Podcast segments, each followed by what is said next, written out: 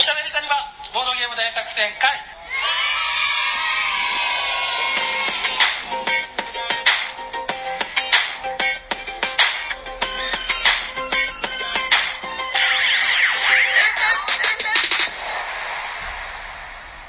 改めまして、こんにちは。喋っているのは砂川と、サニバタイラです。はい、よろしくお願いいたします。お願いします。あのー、まああの、前回も言ったかもしれないですけど、でもはいこういうの作ってくださって、うん送ってくださるのは嬉しいですよね。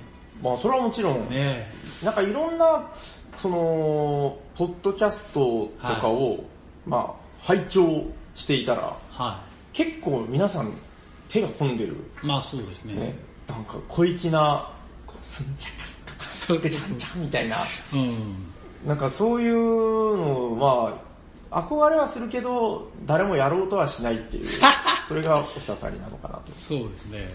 そうですね。僕らにもうちょっと器用なね、なんか生き方ができればいいんですけどね。じゃあ、よろしいですか？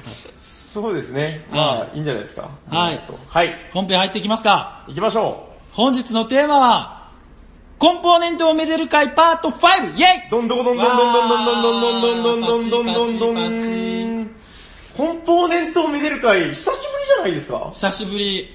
えーっと、あ、さっき調べてたけど忘れちゃったな。えっと？いやいやだから、前何やったんだっけと思って、だから、えーっと、アートワークとか、その、どうしました ?17 年8月 ,8 月17日だって。嘘でしょ嘘でしょえ、2年前まではいかんけど、?1 年半ぐらいおー、もう、一昨年の話になるんですか？そう、だから18年は丸々やってないってことなんか、改めてそう言われるとちょっと引くけど、引くね。あ、ねでもね、なんかタイトルは違うけど、そのなんか、あー、ありましたかね。なんか箱絵がどうとか、あー、あ、まあコンポーネントではないけど、うーん、ななんちゃかね、なんか箱絵セレクションみたいな、そうそうそうそういうことはやってましたね。100回の時にね。はい。えっ、と、まあコンポーネントの回、またちょっと、初心に帰ってというかね、はいはいあの、初心に帰っても何もやっぱこのボードゲームの世界で、この、コンポーネント、はいアートワーク、はい。これはめちゃくちゃ大事ですよと。はい。あの、どんなにシステムが面白くても、うん最初このいわゆるジャケとかね、うんあ。と内容物とかで心惹かれないと、やっぱりなんか最初、ぐっとこの気持ちが上がっていかないみたいなところもありますよね。はい。逆に、このなんか素敵なコンポーネンツを見ると、うわーって、うわーが来る。うんこのうわーの波が気持ちいいみたいな。まあコンポーネンツって言った。何でしたかね？なんかの複数形そうそうそう。あれ、なんて、コンポーネーション？え、なんで知ってんの？あ、俺が言ったっけ？あ、山地隆夫さんがツイキャスでコンポネーションを。そうそうそうこのコンポネーションはっていう。そうそう、それをちょっとおしゃれだから今年は真似していきましょう。はい。えー、コンポネーションをね、うご紹介してまいりましょん。いやう。じゃあもう実際のゲームを見ていきましょう。やっぱ、ごめんなさい、山地さん。いや、バカにしてるわけじゃない、あの、褒めてよ。じゃあ、やっぱ顔は見えてないから。ね、そうそうそうそう。あの、すごいリスペクトしてます。あの、コンポネーションの世界では、やっぱり実物が大事。そうですよ。空想上で話してもしょうがないんだから。うん。ということで、本日まずご紹介したいゲームはこちらです てんァウナジュニアおージュニアドンズドンはい、えっと、あえてこの地味な方を持ってきました。あ、そうなの？えっと、まあ地味というか有名ではない方ですかね。でも箱絵綺麗。うん、あの、だからほら、ファウナあるじゃないですか。ファウナ。うんフリーデマン・フリーゼが、なんで君が作ったんだいっていう感じの、その、クイズ、うん、動物の大きさとか、うん。どこに住んでるかとか、うんそれを、その、トリビア的な、うんえークイズで、まあ実はその、ビットかけていくゲームなんですよね。ギャンブル的な。えーで、まああの、当たりそうな時は大きく張ってみたいな、まあそういうゲームがファウナなんですけど、うん。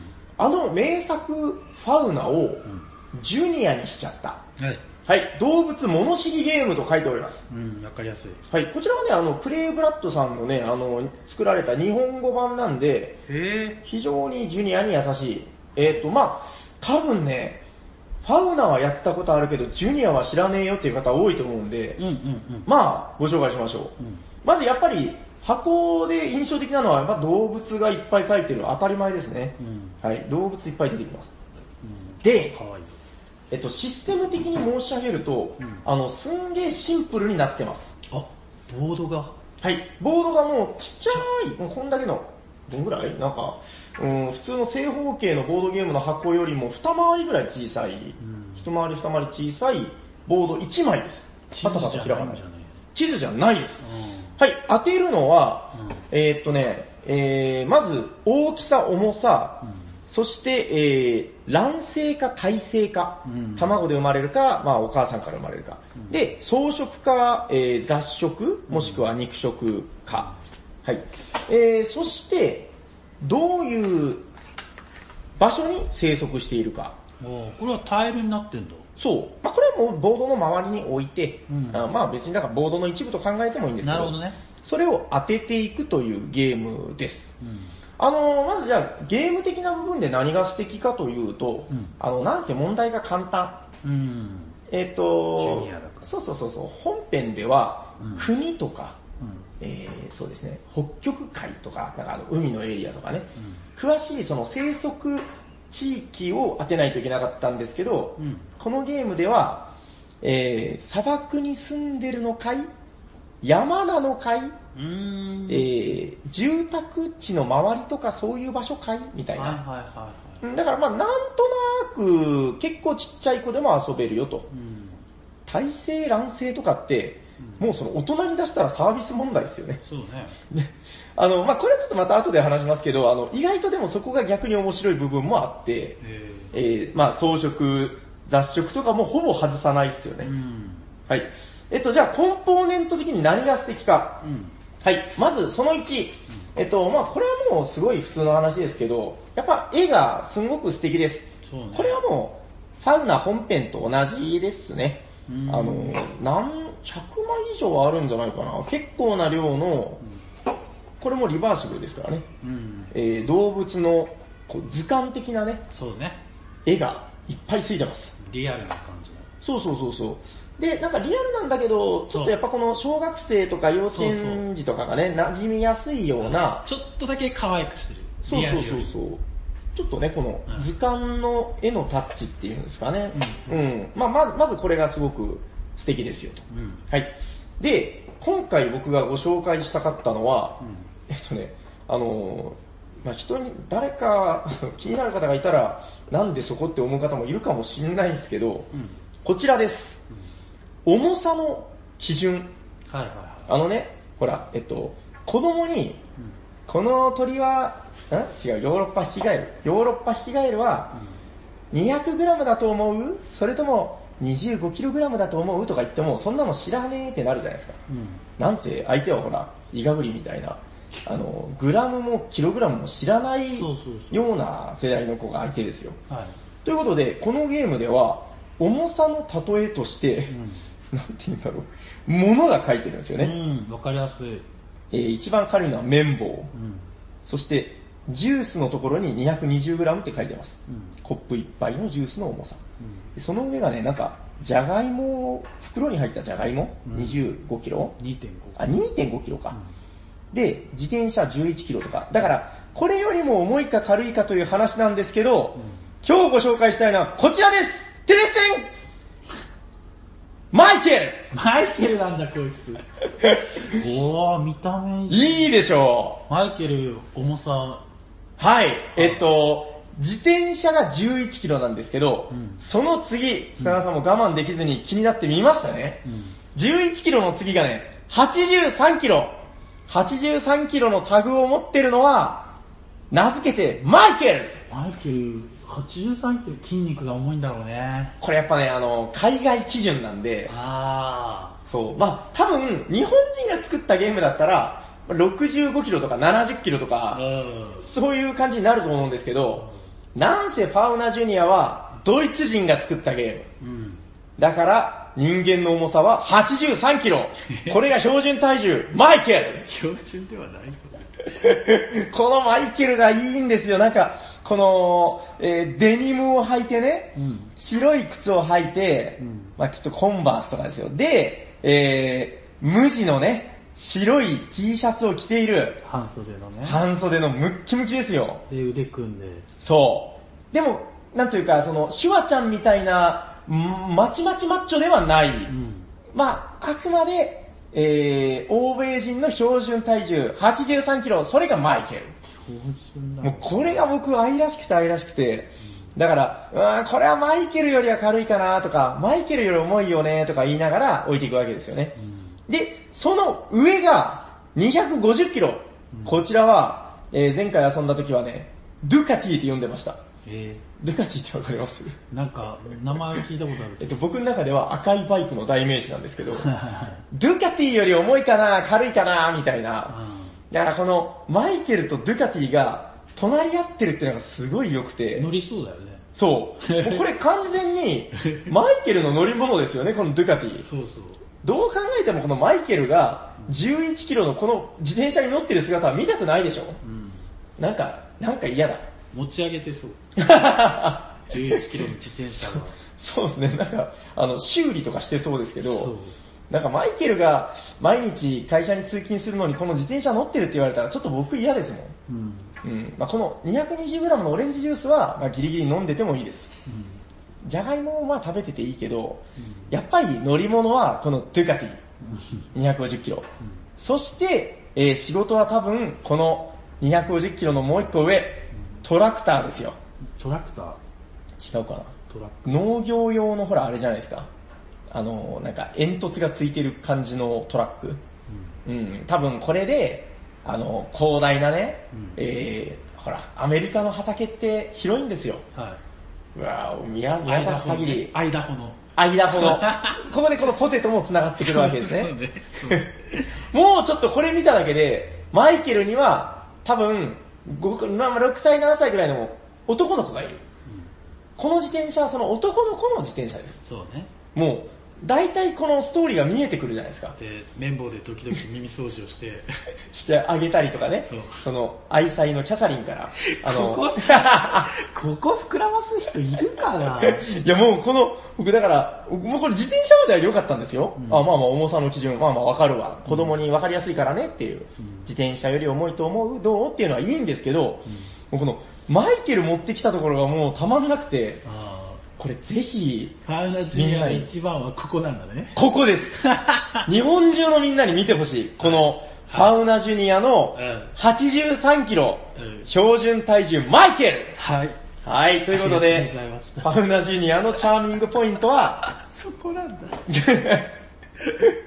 たくさんある動物カードではなくて、ではなくて。83キロのタグを持っているマイケルとドゥカティでした。はい、ありがとう。はい、ありがとうございます。あ これでもね、あの、ゲーム的にうん、あの、なんでじゃあこれ買ったというか、まあ仕入れたかっていう話なんですけど、あの、ほら、赤瀬さん。うん博士さんが、あの、もともと子供向けにめっちゃいいですよという話をしてて、で、まあでも、大人にはちょっと簡単すぎるからどうかなって感じですけどねって言ってたんですよ。ただね、あの、その数ヶ月後、平さん、平さん、大人同士でやったら、びっくりするぐらい盛り上がりましたって言われて、で、へーと思ってうちもやってみたんですよ。ー。うん。あのね、これちょっと本当アートワークとは関係ない余談になりますけど、うん。あの、このね、えー、卵性、胎生、卵で生まれるかどうか、で、草食、雑食とかって、もう、大人からしたらほとんどわかるんですよ。時々微妙なやついるんですけどね。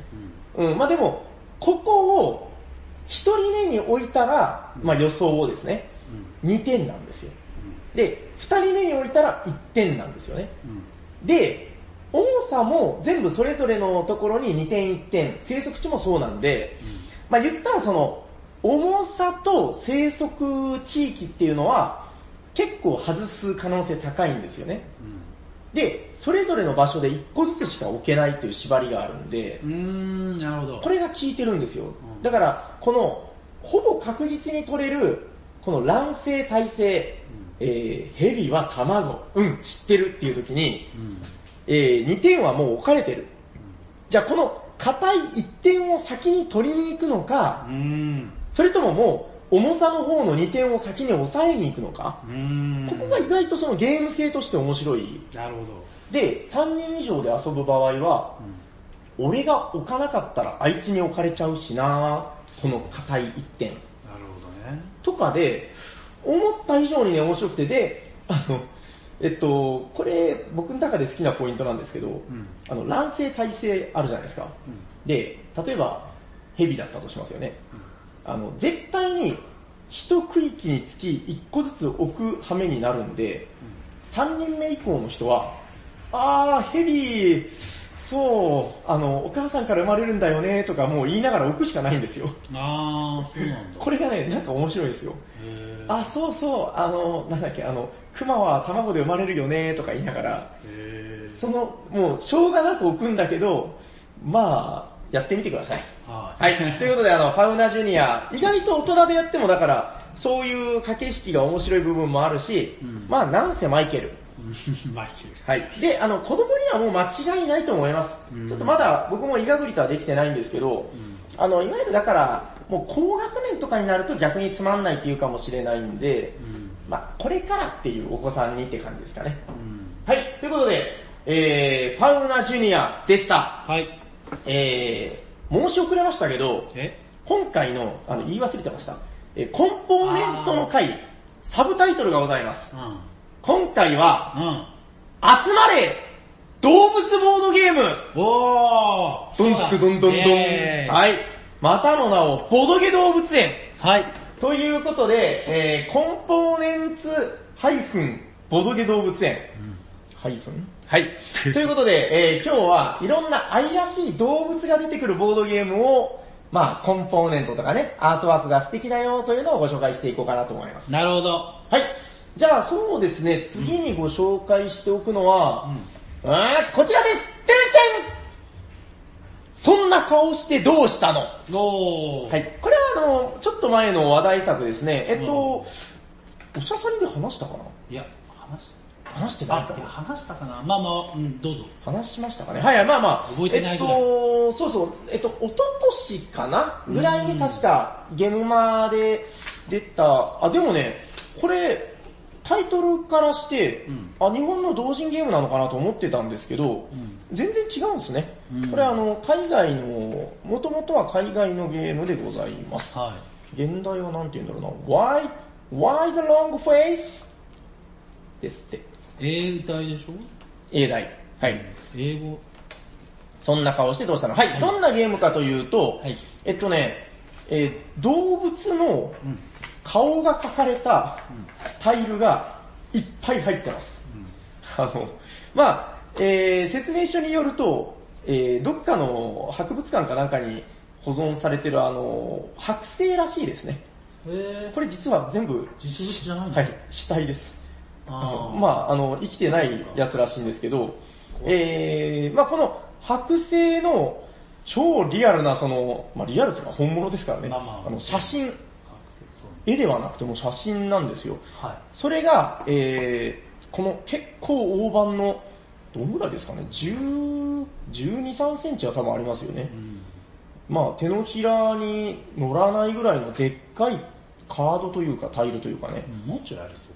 うん、この大判のすごく質のいいカードに、ドカッと、えー、動物の顔がプリントされている写真で。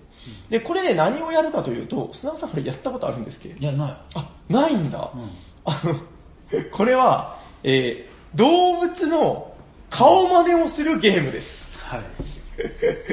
これがですね、あの、まあ、じゃあまず軽くゲーム性をですね、あのー、えっと、まずね、動物を6枚かな、並べるんですよ、こうやって写真を。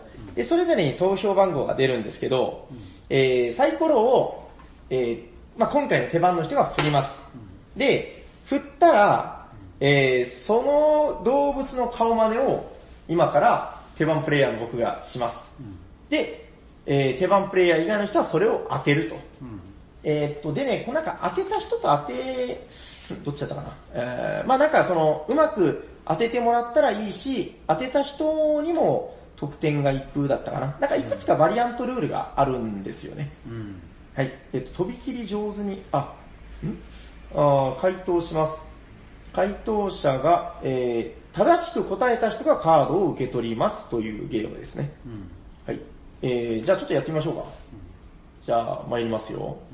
えーっとね、まあ、今、この声でお聞きの皆さんは想像してください。はいいきます。せーの。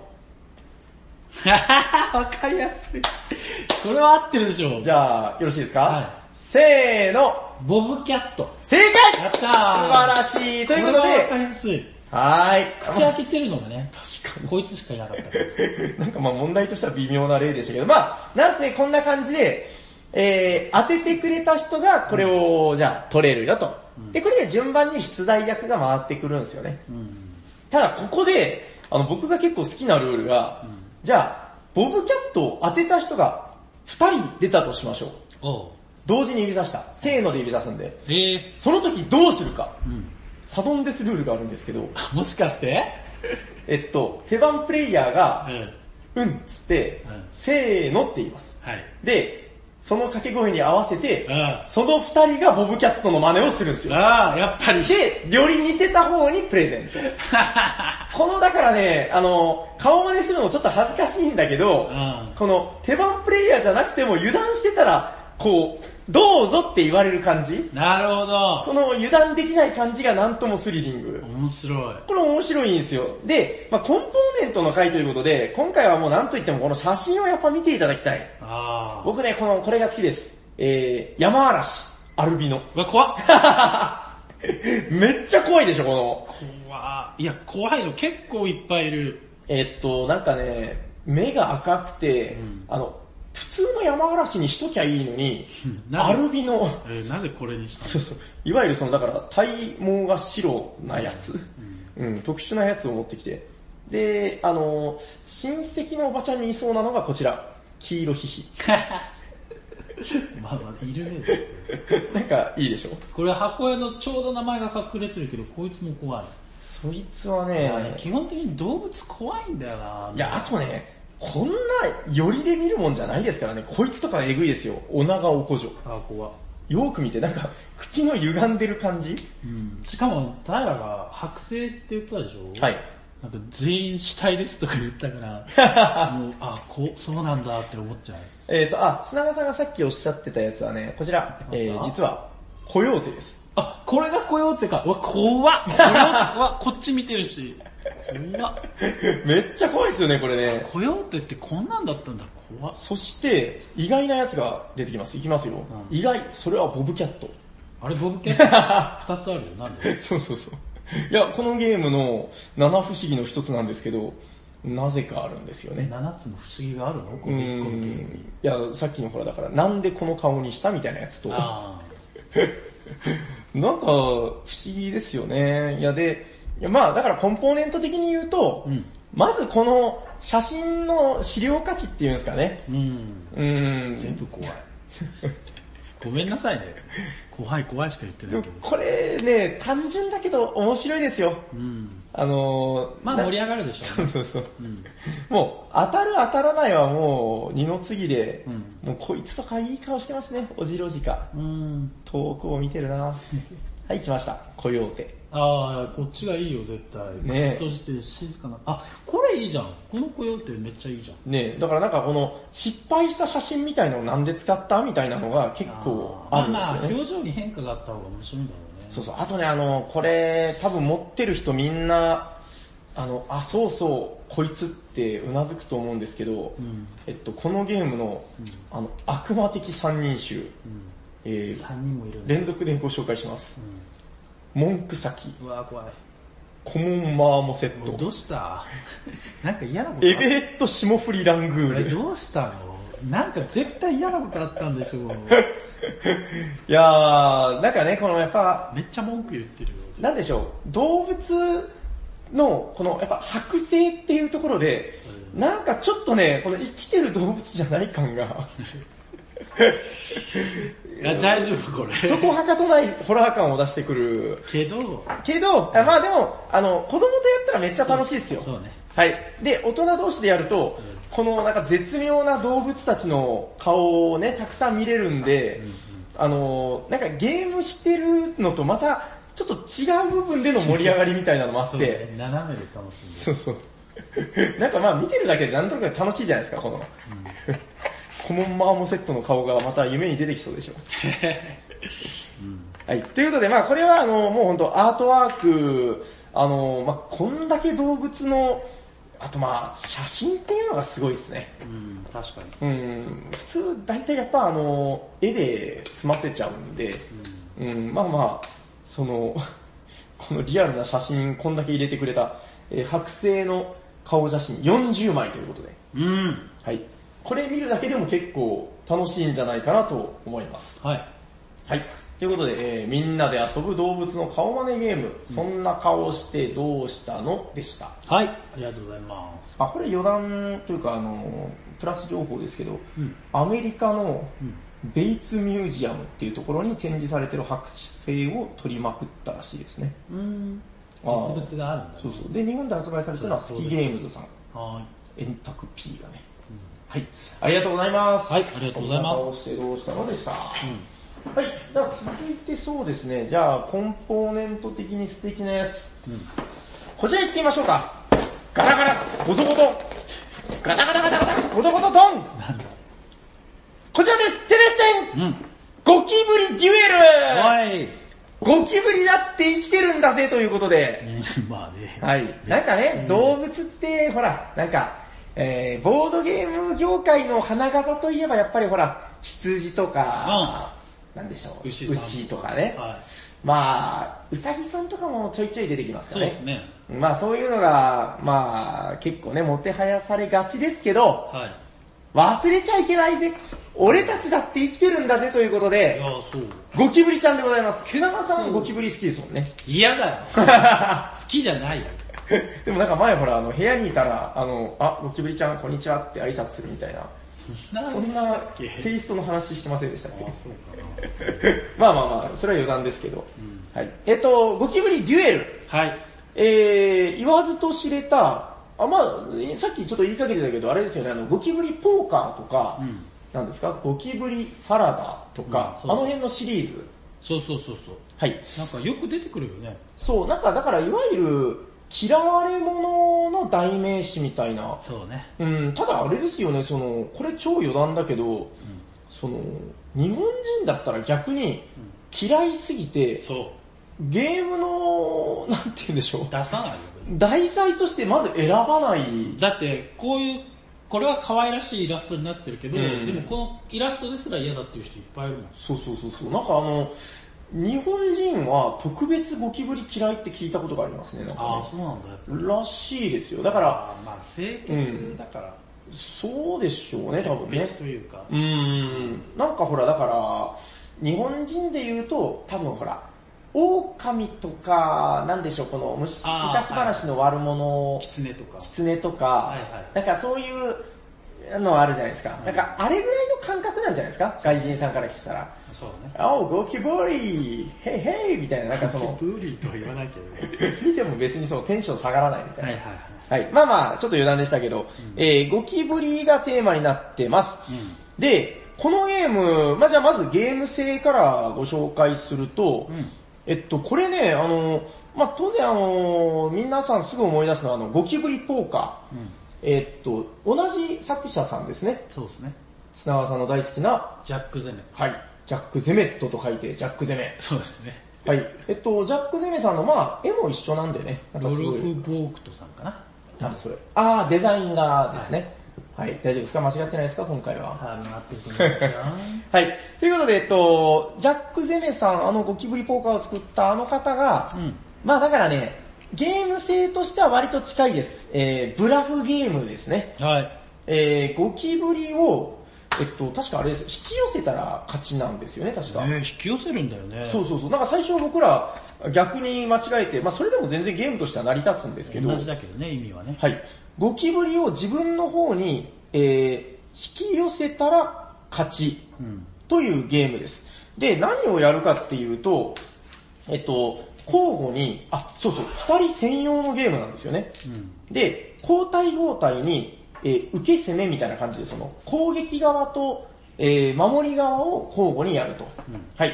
で、じゃあ、守り側は何をやるかというと、4枚の、あのね、このタイルがすげえいいんですよね。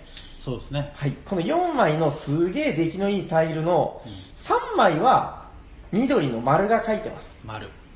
で、1枚だけオレンジの×が書いてます。はい、×。この状態で、えー、どこに何を置くかを決めて、えー、ボード上の4つの列にそれぞれに仕掛けていくと。うん。うん。はい。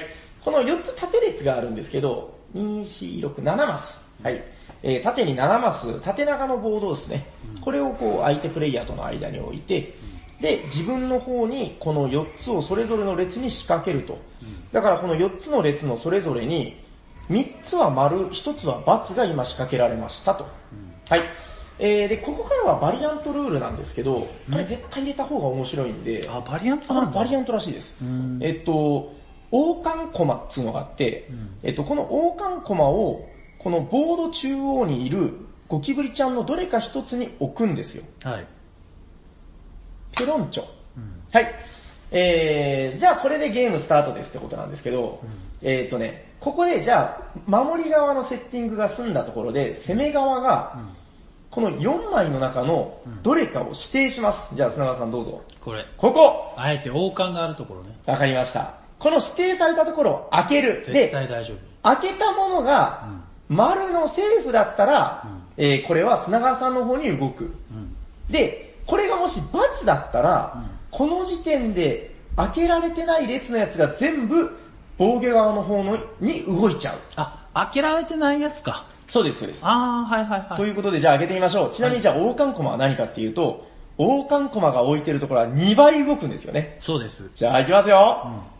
スコーン見事でございます。えー丸でした。はい、丸だったので、砂川さんの方に2つ引き寄せられた。うん。愛しいゴキブリちゃんが近づいてきたよということで。で、これを、×を開けちゃうまで続けるんですよね。じゃあせっかくなのでちょっとやってみましょうか。じゃあ一番右、俺から見て。あー、パツえー。はい。まあまあ、最初は、まあ割と運も強いですけどね。んえー、私が置いたこの×を開けちゃったんで、んえっと、この時点で開いてない奴らがあ、、スそうなんだ。ルール間違ってたわ。行くと。はいはい。えー、まあだから×を仕掛けてたとこは動かないということらしいですね。絶対動かないですね。はい、ということです。で、×を当てちゃった時点で攻守交代。うん。で、また今度は砂川さんが、あまあさっき攻めてた人が、この丸×をセットすることになります。そういうことですね。で、この、えー、手番交代してからがすごく面白いんですけど位置が違うからね。そう。ゴキブリの場所がだんだん揺らいでくるんでね。例えばですけど、この僕から見て左から2列目のやつは、もう砂川さんにしたら、あと2個でゴールインする場所にいる。そう。例えばもうこの一番近いやつに王冠を置いて、うまく近づけれれば、えーっと、これ1個入ったらもう勝ちなんで、まあ、おー、で、そこじゃないところに王冠を仕掛けた。はい。で、あとはこっちに近くなってるやつとかもあるんで、そさあ、でね、これあれなんですよ、この王冠コマを仕掛けてるところっていうのがう。う、ん。2倍動くんだからめちゃくちゃ怖いんだけど。ここがやっぱ鍵なんですよね。まあ、罰にしとけば、とりあえず、相手に大きな利益もない。自分にもないけど。うーん。これがやっぱよく効いてますね。そうこれバリアントで書いてるんですけど、絶対入れた方が面白いです入れた。方がいいと思う。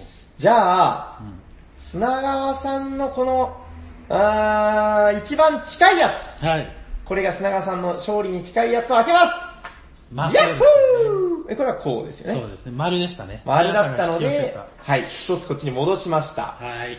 で、今回ね、このね、王冠怪しいと思うんですよ。この俺は。怪しいというのは、えっ、ー、とね、仕掛けられている可能性がなきにしもあらずな気がする。罰が？罰がだから僕、先にこの、えー、変哲のない、まあ、僕の方に近いやつをね、選んでみましょう。じゃあ、端っこ。ミスター端っこドーン 親父ということで、残り2択ですね。本当親父しかわからない逆。ここでこの2択を当てればもう僕のパーフェクトってことですよ。砂川さんは、王冠に仕掛けたうわだねーということで、僕は罰を引いちゃったんでと、いうことは？えーっと、王冠のやつが2つ砂川さんの方に動くと。えー。はい。こんな感じでゲームが進んでいきます。わで、えー、これで、まあ僕はまた罰を引いちゃったんで、ターン交代と。これ僕思うんですけど面、白い。このゲーム、どう考えてもゴキブリポーカーより面白いと思うんですけど。今ちょうど4つとも位置がバラバラで、そうですね。うん。えっと、僕から見て右端のやつは、うん僕があと2手でもうゴールイン。うんで、左端は砂川さんがあと2手でゴールイン。ちょうど同じか。そうですねもうあと2つは、あと3手で、お互いうん3手のやつが1個ずつ。3はまだこう、絶対に1手では入らないですからね。そうね。だからこの、ここまでの動きとかを読み合ってね。そうね。うーん、だから、えっと、そんなに古いゲームではなくて、多分去年くらいじゃなかったかな。へ割と最近。え去年？一昨年だったかな。でもそんなに古くないですよ。へえ。うん、な中で、えっと、発売されたゲームなんですけど、はなんかそこまで評判になってないなーっていう印象なんですけど、あ。うん。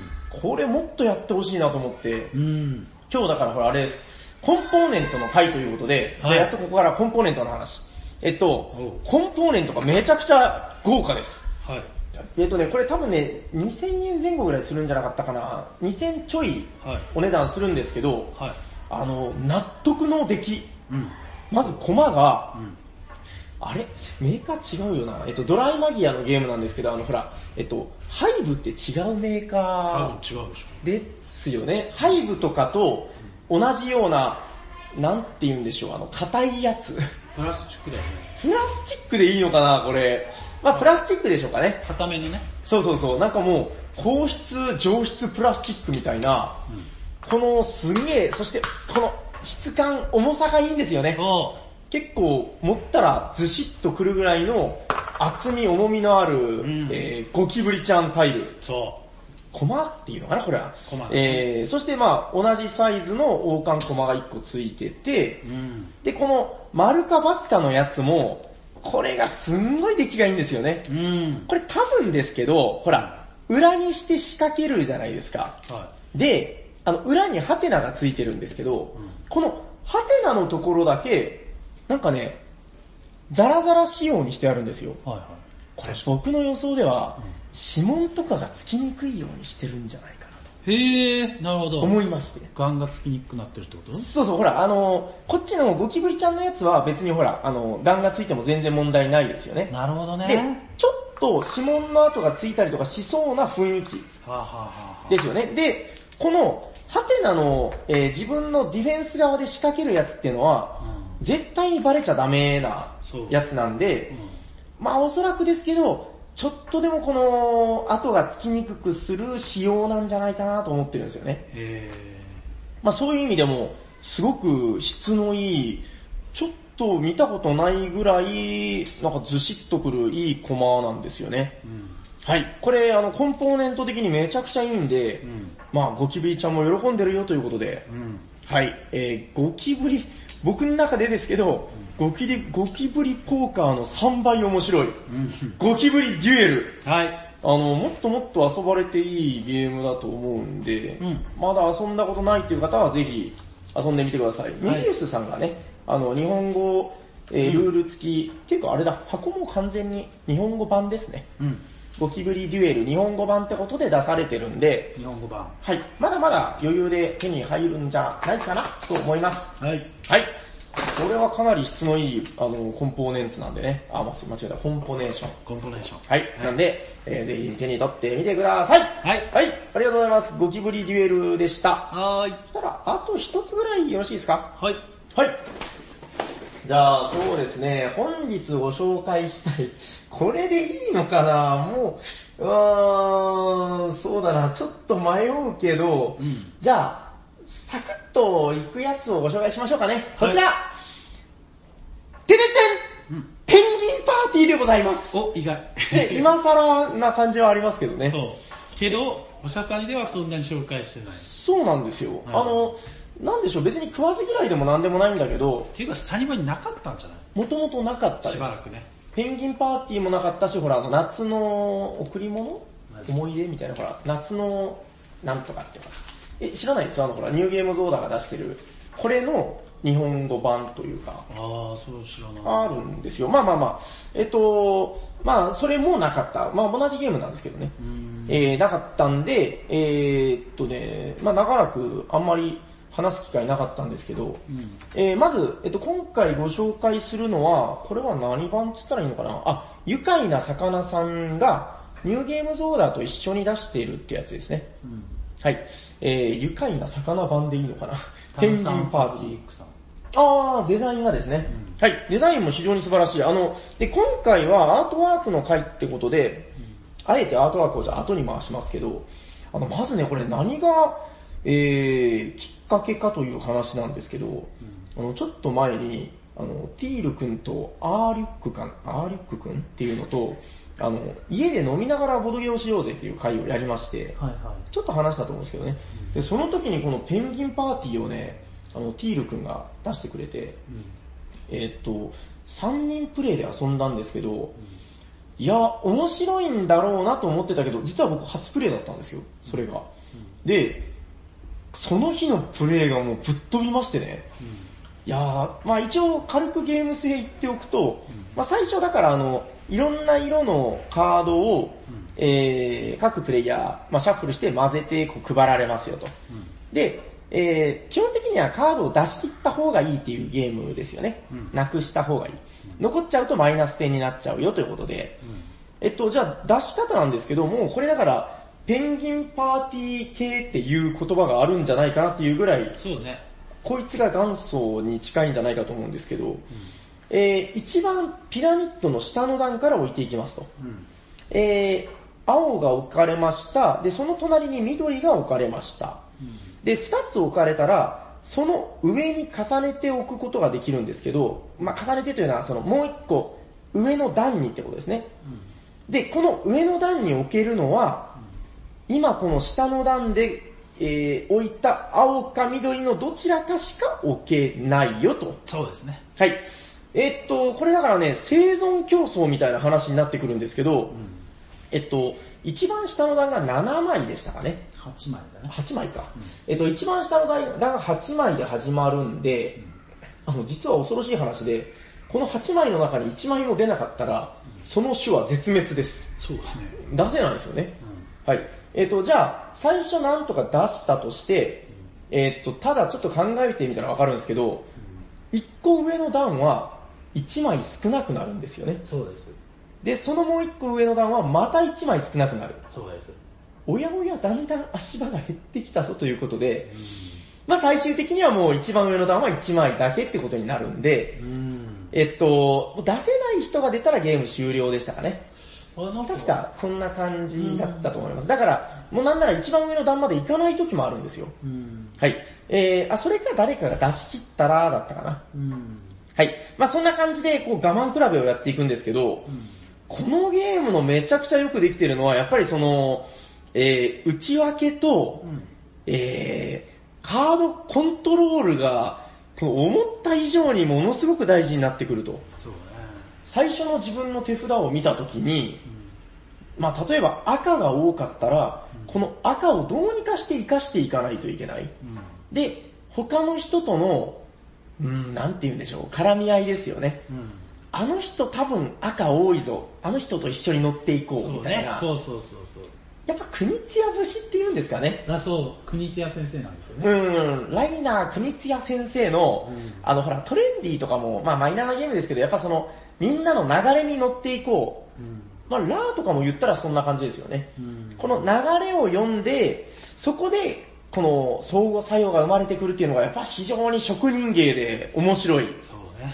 まあ、お前今更何言ってんだっていうタイトルではあるんですけど、まあそれが改めて、やっぱりこれすげえ、すげえ面白いねっていうのを再認識したんで、うん。まあちょっと一回話しておきたかったなっていうのがまず一つなんですよね。はい。はい。とはいえ、今回は何と言ってもコンポーネンツの回。うん。コンポネーションの回。そう。はい。えっとね、コンポネーションの何が素敵か。うんえっと、まずね、この愉快な魚さんの出されてるバージョン。あの、まあ、絵がすごい素敵っていうのはもう当然素敵なんですけど、あのね、カードの質がめちゃくちゃいいですえ。これ、砂川さんこの版でやったことあります？あー、覚えてないな。でも確かにこれ珍しいね。これは、なんて言うんでしょう、ツルツルカードですね。そうですね。何も専門的でもない。単なる感想。うんまあ、ツルツルして あのーちょっとした水滴なら弾いてくれそうなくれそうだね。雰囲気。ええ弾いてくれるかどうかは知りません。うはい。えっ、と、まあ弾いてみたい場合は自己責任でということで。ん。焼いた方がいい。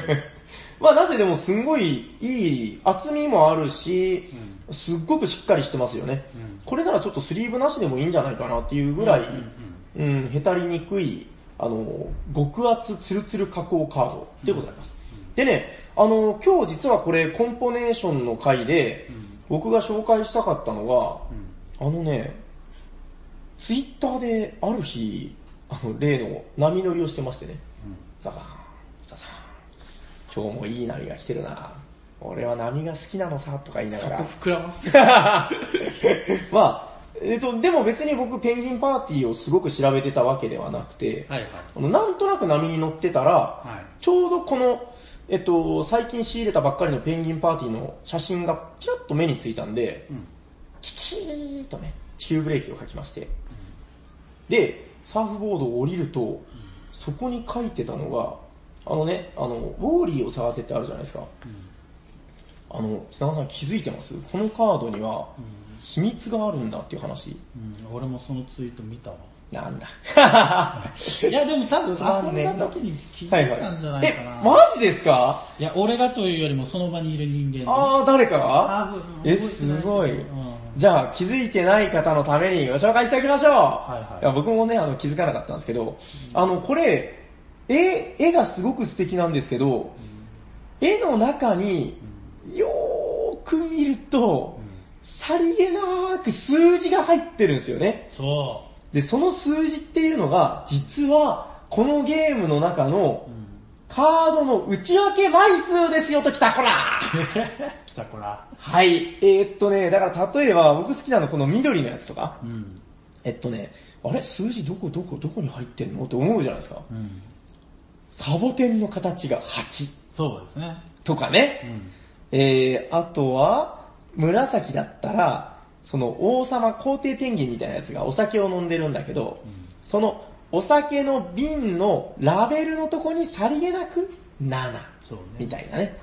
はい。えっと、これ一回でもゲームやった人ならわかると思うんですけど、あの、このゲームのこの、えっと、そうか、だから、えっと、緑が1枚多いんですね。そう、緑だけだね。8なのは。あと全部7なんだ。そうそうへえ。なんか一言言われればすぐわかりそうなもんです。けどだ。からもう覚えちゃえば終わっちゃうんだよね。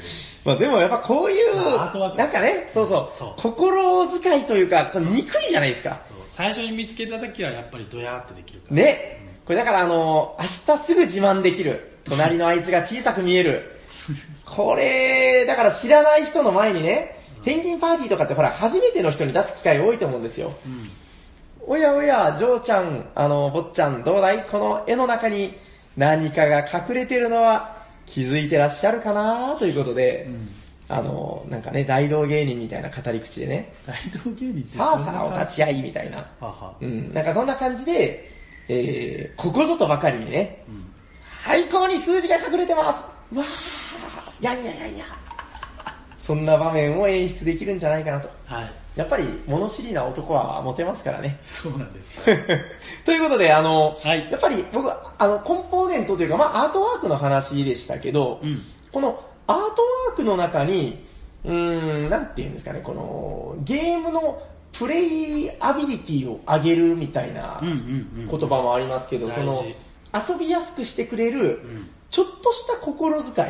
うん。うん、なんかこういうのは、なんか今後も取り上げていって、なんかね、あの、全世界が平和になればいいなみたいな、そんなことを思っております。はい。まあ、相手のね、定番ゲームでしたけど、うん。あの、でもどうなのかな？逆に、あのー持ってるっていうのはね、割とみんな持ってると思うんですけど、うんうん。そういえば最近やってないなっていう人結構多いんじゃないかなって気もするんですよね。そうですね。うん、まあ、これをこ、そうそう、これを機会にね、あの、やっぱり、これ、なんていうか、すごくシンプルなゲームなんで、うん。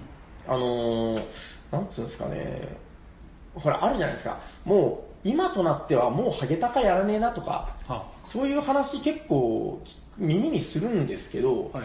このペンギンパーティーはなんか、その、もう一歩深みみたいなのがあるなというのをやって思いましてね。いっぱいゲームやった今だからこそ、ちょっとやり直すと新たな発見があるんじゃないかなと思います。はい。ということで、えーご紹介したのは、愉快な魚さんが出している版のペンギンパーティーでした。はい、ありがとうございました。はいありがとうございます。じゃあ、よろしいですかね。はい、よろしいです。はい、あのコーナー行きますか。よいしょお便りのコーナー。はい。はい本日は2通はい。お便りを紹介させていただきます。はい。えー、感謝ですのコーナー。んなんだそれ。はい、どうも、トールです。やっぱり。トトールちゃんいつも自分でコーナーを作りますからね。はい。第180、違う。そんなにやってない。180そんなにやってない。何それ何それ第138回、はい働かざる者勝利するべからずおパート2を聞きました。おーそこでわずかな時間ではありますが、ワイナリーの式のお話をしていただき、関係者になり変わりまして、熱く、御礼、御礼申し上げます。ありがとうございました。はい。トールはワイナリーの式が大好きです。あのコンポーネントがいいんです。うん。コンポーネントを、コンポーネントをめでてます。はい。めでてます。コンポーネントをめでる会、パート5はいつ？それでは、アトルベーレ、オブリガード、ステッカー欲しいですということで。オブリガー。ド。はい、オブリガー。はいド。ありがとうございはいます。、えっと、今日です。そうですね、はい今日でした。まあとりあえず、じゃあもう一通ですかね、まずは。あ、そうですね。はいえっと、お便りのコーナー宛て。はい。はい、これ、これは正しいコーナーですね。そうですね、はいそんなコーナーもあると思います。はい、おしゃさにネーム、まいちん。おー、マイチンさん。おしゃさにの皆さん、はい。おしゃにちは。おしゃにちはこんにちは。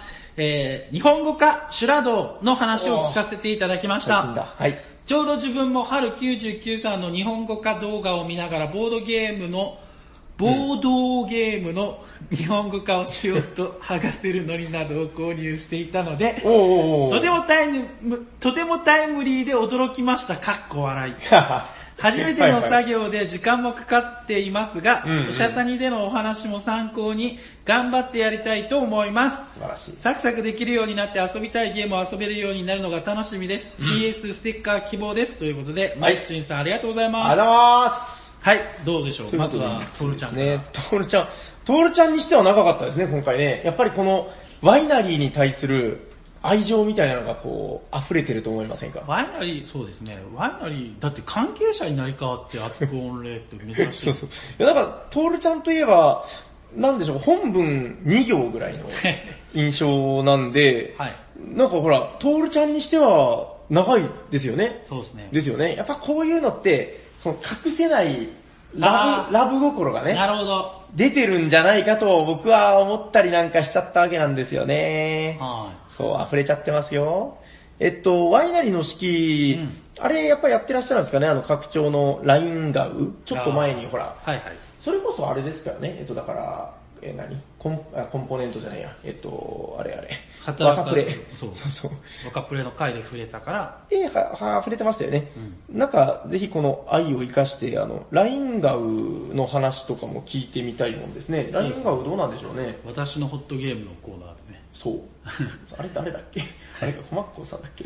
まあまあ、はいはい。まあまあ、そうですね。えっと、あれなんですよ。だから僕、ワイナリーは基本しかやったことなくて、あ2回ぐらいやったかな。あはうん、でもまあ、全然その、面白さを遊び尽くすとかそういうレベルじゃないんでい。、はでもコンポーネントは半端なくいいですよね。い。うん。やったことありますっけ？一回だけ。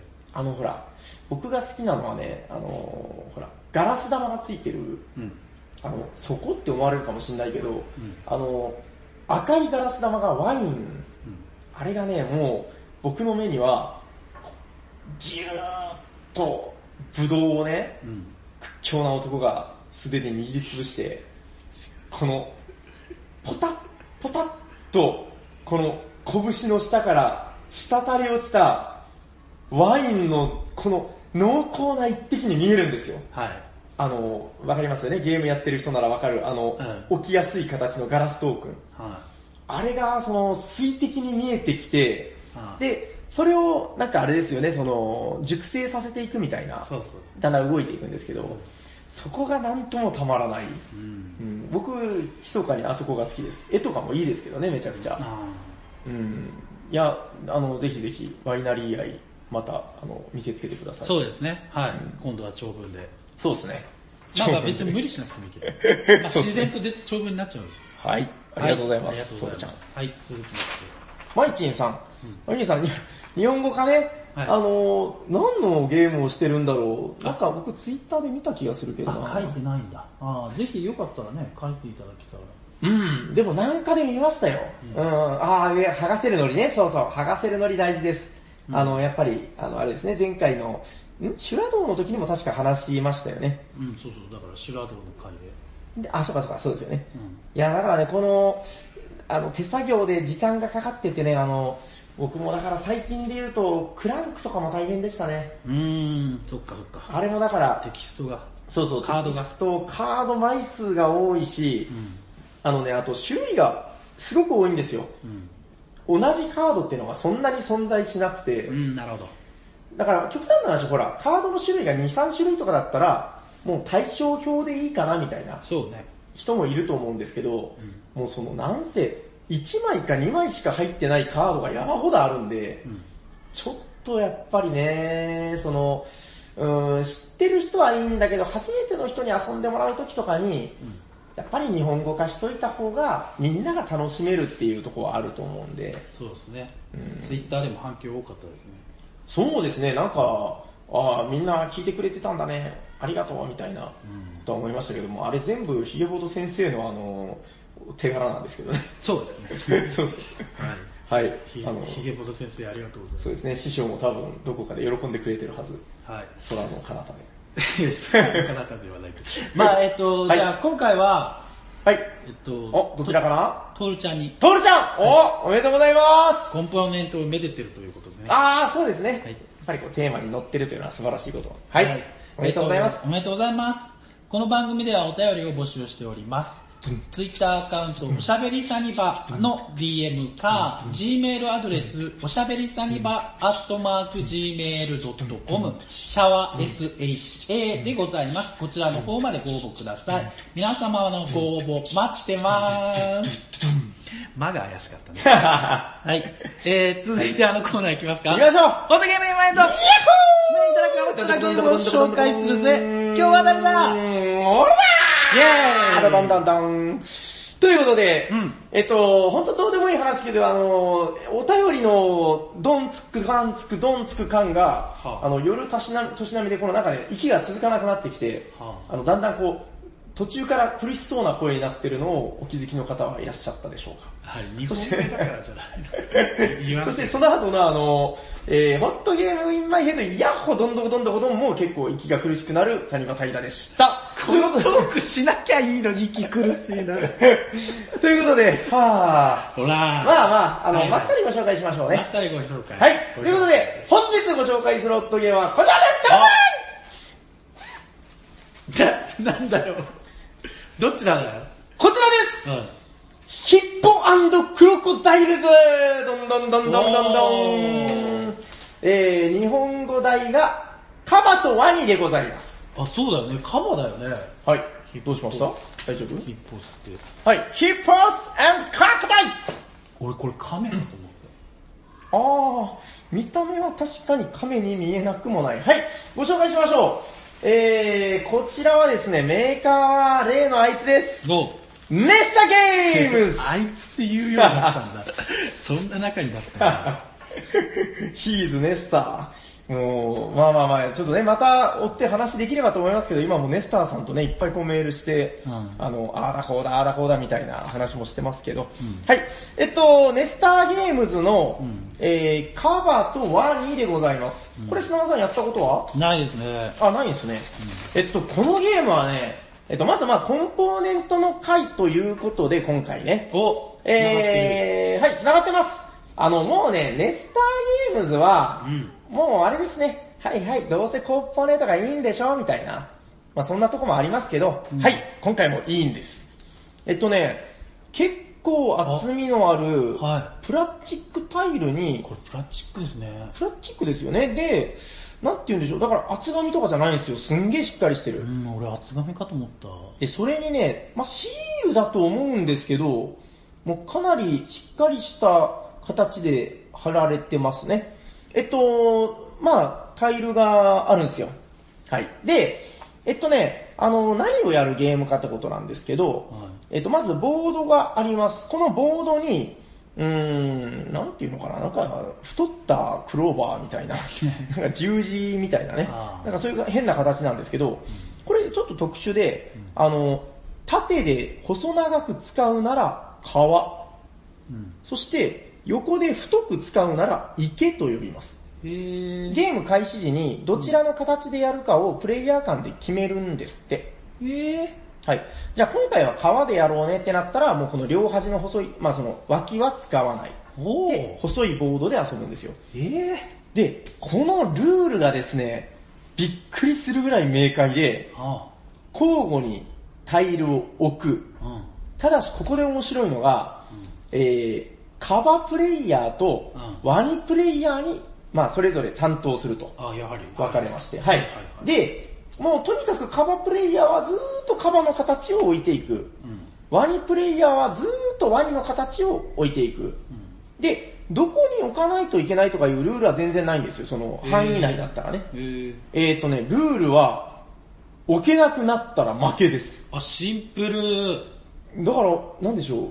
ルールの分量で言うと、1行。あれ、でもいっぱい書いてる。うん、これは多分なんかね、選び方とかそういうことですかね。なんか川はこういう形で、池はこういう形で。なるほど。なんですけど、もう、ルールはもうほんとそんだけ。うん置けなくなったら負けだけなんですよ。うん。えっと、ただここでゲーム的に面白いのが、うんこのゲームはね、非対称ゲームなんですね。そうですね。えー、カバちゃんは、うん。えっとね、これは何かけ何って言ったらいいんだ ?3×3 マス。これあの、ボードがですね、細かい、あの、スクエアでマスになってるんですよね。方眼紙みたいにね。そうそうそうそう。で、えっと、そのマスに合わせると、ぴったり 9×9 マス。そして、首のところ、待てよ、カバにこんな首あったっけ？そう。カバっぽくないんだよな。まあいいや。あれ？ちょっとなんかそういえば、砂川さんに言われて急に気持ち悪くなってきた。まあまあまあまあ。こんなカバいない。あ、まあ、と、カバの首？尻尾？まあ頭？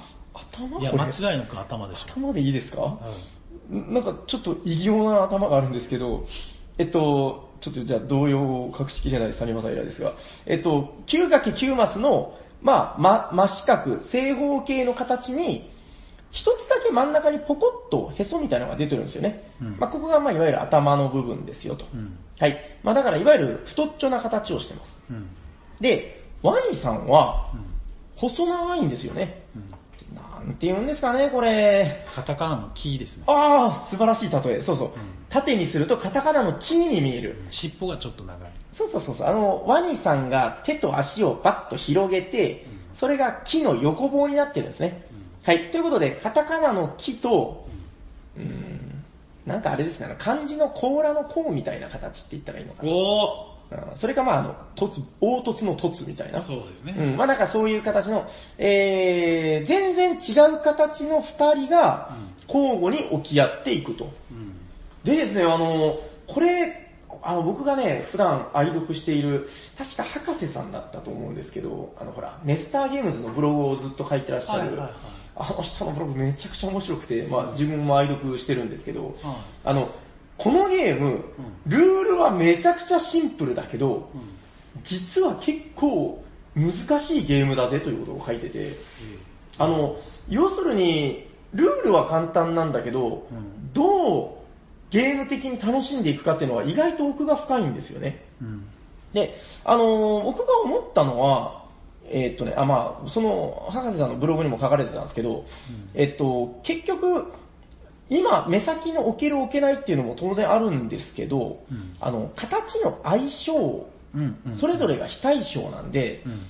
自分だけが生き延びれる場所を作っていけばうん。勝つ。うん。うん。ってことで、そのだから、なんて言うんでしょうね、こう、空間を認識していくゲームですと。うん。意外と難しいんですよ、ここは。だから、ね。まあ目先でこうずっと隙間に置いていけば、まあなんとなくいっぱいは置けるんですけど、まあ、最後はもうよくわかんなくなってくる。で、それに対して、端っこのスペースとかを、そうですね、まあすごく極端な例で言うと、あの、なんとなくワニの方が強そうなんですよ、この細いからね。うん。こういろんなところにスッスッと、あの、間に挟んでいけそうないい形をしてるんですけど、ワニの最大の弱点は、縦が6マスあるんですよ。そう、尻尾が長い。そう。だからもう物理的に、縦6マスない場所にはもう置けない。そうね。ってことで、カバプレイヤーは、その太っちょな代わりに寸が短いんですよね。だからまあ例えば、このボード端にうまく、このカバーしか置けない場所っていうのを作ったら、えーそのスペースは今急いで置かなくても後で使えるカバースペースになる。そうね。だからこの辺の、実は、なんてか先を読んだ、うーん、形の残し感というか、空白の美学じゃないですけど、うん。